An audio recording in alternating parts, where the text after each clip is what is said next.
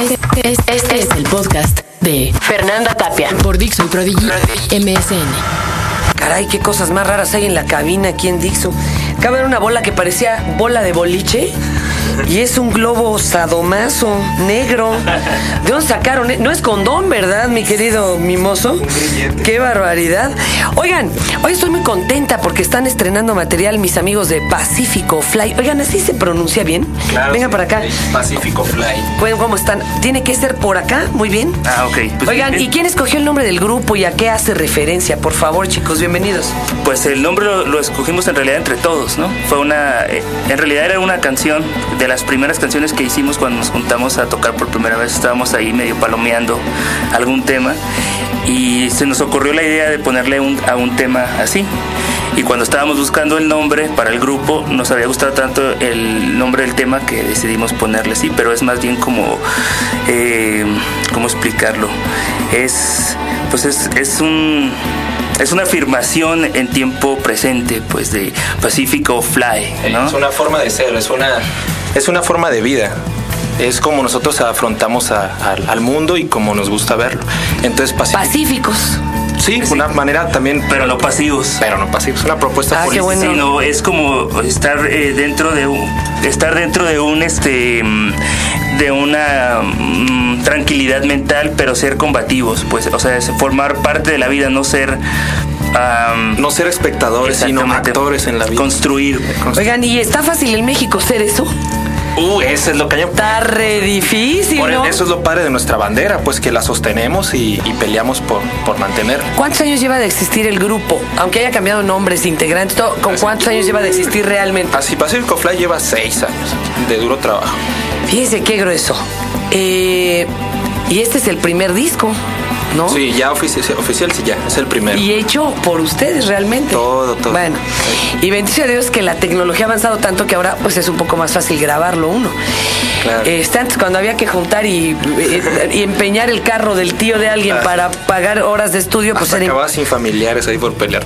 el primer disco aparecía hasta los 10 años, fíjate. Era como un medidor. Es algo triste, fíjense que, que, y sobre todo ahora que están constreñidas nuestras compañías disqueras internacionales, muchas hasta con amenaza de desaparecer eh, de, de su sede aquí en México, Claro. porque verdaderamente pues no, no la están haciendo. Algunas la hacían, tenían un grupo Onda Límite y ese grupo mantenía toda la disquera. Entonces podían aventar volados y, y, eh, patrocinar cualquier cosa. Eh, desgraciadamente ahora no, pues ahora ya nomás le apuestan a Britney y a cosas así, ¿no? Eh, o les firman contratos muy leoninos. Pero fíjense qué terrible. Un grupo tenía que durar 10 años antes, ¿no? Para grabar un mendigo disco que a veces quedaba hasta mal grabado. Ahorita ya le bajamos a seis años y está entrando la conciencia de por la libre, que es la de los jazzistas y la de los que tocan música mal llamada clásica o de orquesta, de veras, ¿eh? Uno va a esta feria anual que se hace de discos, la organiza Discos Corazón, pero van todos, van Putumayo y van los de Nortex y todos estos niños. Bueno, ya ves que hay de todos los géneros por la libre de todos, Sí. porque no había forma de hacerlo. Claro. Entonces, ¿cuándo dura un grupo 10 años? Si no se pelearon porque ya metió el otro a la novia y la novia quería huevo hacer coros, y- pero ya se la cogió el bajista. No, no, no, no. Era un desmadre mantener vivo un grupo en México. Sí. ¿No? Claro, sí. Entonces, ¿ustedes a qué se han enfrentado en estos seis años? Uh, pues a, a eso, a- a- para empezar, mucha negativa de, como hablas tú, de la, de la industria grande, del mainstream, por llamarlo así. A otro, claro, el mantenerte, pues como un matrimonio en realidad, eh, de respetar a tu compañero, que él te respete a ti. ¿Por qué nomás tocamos tus rolas? Uy, sí, claro. ¿Por qué tu crédito está más grandote que el mío? Ah, bueno, Oye, bájale a tus solos. hasta eso no hemos llegado tanto a eso. Ah, pero todavía no se odian, en Todavía- serio. Todavía no. Hasta todavía- los ocho años, Hasta mejor hasta los 10, 20 años. Pero ahorita, en serio, nos adoramos, somos muy buenos amigos, que eso yo creo lo más importante. Oye, oye, espérate, y en esta época electoral no terminaron peleándose porque pensaron diferente o, o lo salvaron. Ese era todo muy buen debate, pero siempre acabamos, eh, conciliamos muy bien. Es por eso yo creo Concertacionaron, como dicen. Sí. Como decimos nosotros, el universo no se equivoca y nos mantiene juntos. Wow, qué grueso, ¿eh? Oigan, y ¿Y cómo componen ustedes? A ver, ¿ustedes en qué se inspiran? ¿En la caja de hojuelas de maíz? ¿En las historias de las groupies? A ver, por favor, platíquenos. No, pues eh, yo creo que básicamente en la vida tratamos de leer, ¿no? Nos gusta mucho la pintura, nos gusta mucho la literatura, nos gusta la poesía, bueno, que es parte de la literatura, ¿verdad? nos gusta el cine, entonces tratamos de, eh, no sé, nos gusta ver, eh, tratar de ver todo lo que se refiere al arte cuando se enfoca a la esperanza, porque es como nuestra bandera, eso mucho, ¿no? La esperanza a ser mejor. Hijo, man, y en este mendigo país que tenemos ahorita, yo ya no sé cómo pueden seguir teniendo esperanza, pero ¿alguna referencia de literatura en alguna de sus canciones? ¿Le han hecho algún libro específicamente o algún personaje, alguna pieza? O, que haga referencia a alguna película así muy específicamente? Pues las películas de Wim Wenders eh, son algunas que nos gustan mucho. Y a ver, ¿ustedes qué teoría tienen? ¿Es o no es nazi el buen Wim Wenders o Finn Fenders? Porque hay quien dice que es nazi y bueno, a mí me siguen gustando sus películas. Pero, pero ya no sabe uno qué pensar. Oye, por Dios, si el escritor del tamborcillo de Ojalata salió con que era de la Gestapo. Un amigo aquí dijo que no había pedo porque es como aquí todos algún día fueron priistas, bueno, allá todos algún día fueron nazis. Pero, oye, ¿ustedes qué creen que sí o que no es? No, y quién sabe, como dice uno, el que esté libre de pecado, que ah. la primera piedra. la verdad, pero al, al fin y al cabo, para nosotros es muy buen cineasta y ya está ahí, ¿no? Oigan, a ver, ahora ahí viene otra. Ahí traen el mendigo disco. sí. Ok. Ya se los va a distribuir alguien, me parece. Sí. O sea, ya eh, pronto se, se, hará más, se hará una distribución comercial del mismo. Sí. Bueno. ¿Y ahora cómo lo van a tocar en radio? Con esta carencia de estaciones verdaderamente abiertas. Porque miren, hay públicas, hay de gobierno y hay privadas, ¿no? Todas tienen intereses en algo, porque pues, finalmente es tu sartén, tú sabes que fríes en él y tienes que mantenerlo. Sería un absurdo no pensarlo así. Pero además estos egos gloriosos y estas soberbias benditas de los que las dije. Sí, porque yo pensaba que esto era privativo de los grandes personajes de peso específico de la historia de la radio moderna, ¿no? Y no voy a dar nombres porque luego se me ofenden y ya no me saludan, ¿verdad? Mis compañeros. Pero pero que además ahora incluso los mediocres se porten así, qué pinche hueva. O sea, perdónenme, chavos. O sea, ¿qué le han aportado a qué? Este, ¿cómo se le hace? Ya no es payola, ahora hay que ser cuates. ¿O cómo se entra ahora una a que lo toquen a uno, por favor? Bueno, yo creo que bueno, lo que nosotros nos estamos basando es en la gente, ¿no? Este, afortunadamente ahora con, todo lo de internet y el MySpace y todo esto, tú puedes hacer toda una base de fans, ¿no? Entonces, aunque tú vayas y toques la puerta de las estaciones de radio, si la gente te pide en algún momento no les va a quedar otra más que tocarte, ¿no? Porque finalmente ellos viven de lo que la gente escucha. Déjame decirte que y aunque no se toque en radio, ¿no? El fenómeno del rock en español empezó así no tocándose en radio. Cuando, por ejemplo, Miguel Mateos nadie lo había tocado nunca, la gente coreó todas sus canciones en un concierto masivo. Entonces alguien dijo, alguien dijo, ¿qué pasó? ¿Por qué se saben sus rolas si no lo tocan en radio? Es más, Manu Chao en el Zócalo.